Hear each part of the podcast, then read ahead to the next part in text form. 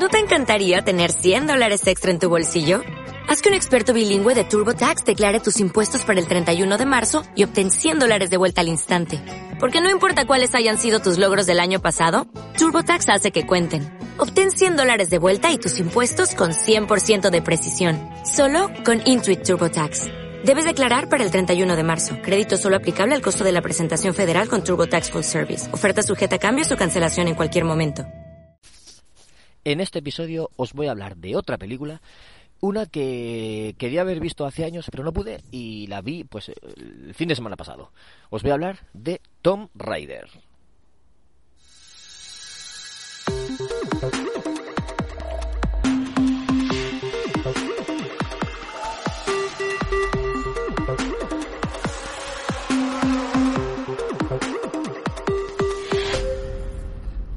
Hola, ¿qué tal, amigas y amigos de Ocio 2.0?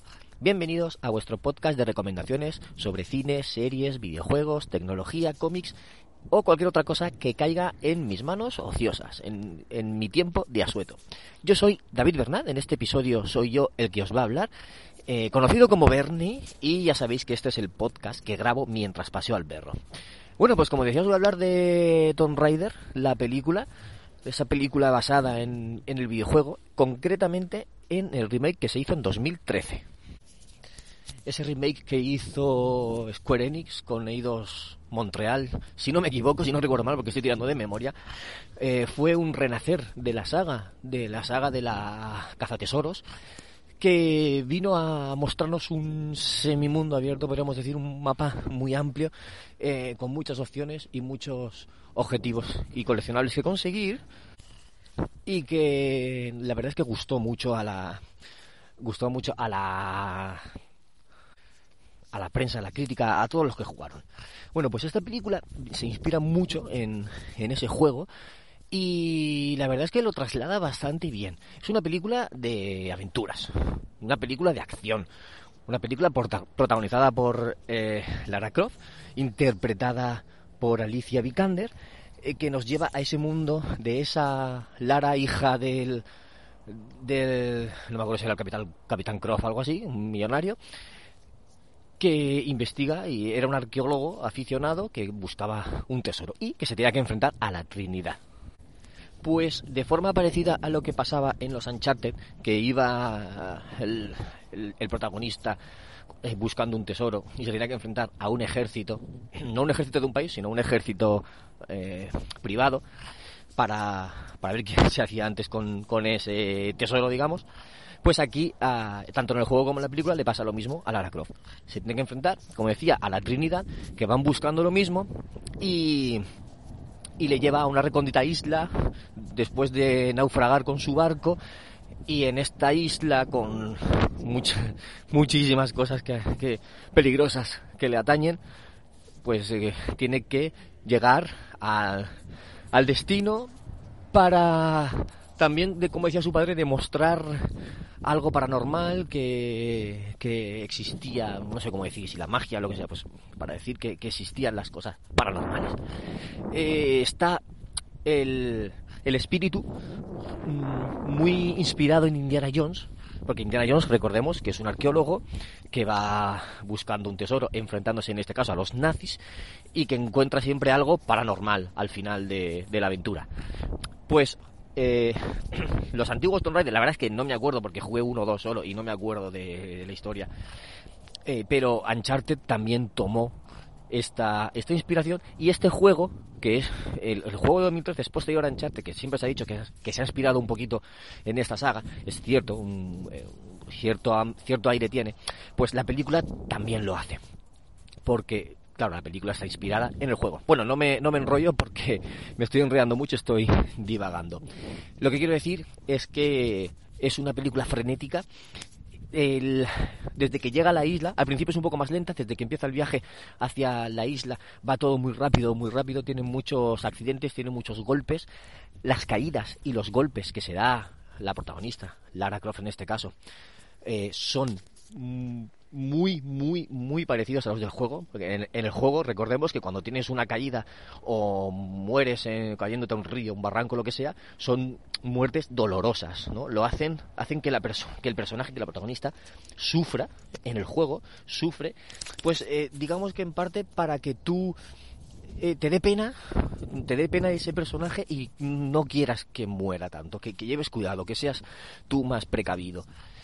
Y en, y en la película pues le pasa igual. Tiene muchos golpes, eh, se clava estacas, eh, hace arañazos, cortes, muchísimas cosas. Y luego además que se tiene que enfrentar a, este ejército que hay, ¿no? Eh, todo esa parte se nota que está bastante inspirada. Incluso hay una escena con un avión viejo que también recuerda en algo al, de, al del juego, pero no es exactamente igual, pero bueno, recuerda.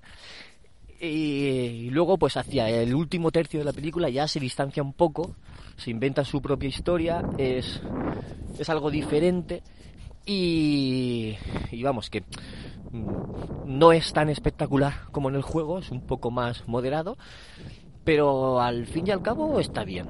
Al fin y al cabo yo creo que, que deja satisfecho a todo el mundo. No, no creo que ningún fan acabe descontento con esta película no, no es un gran peliculón de que vaya a ganar 20 Oscars o que vaya a ganar 5 Oscars.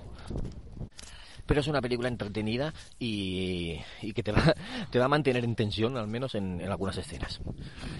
Eh, para mi gusto, para que hubiera sido mejor película, eh, sus acompañantes o los personajes secundarios, yo les habría intentado dar más peso de otra forma, porque pasan bastante desapercibidos y no llegas a empatizar con ellos, no les llegas a coger eh, ni cariño ni aprecio. Entonces como que te da un poco de igual lo que les pase a los secundarios. A Lara no, pero a los secundarios sí.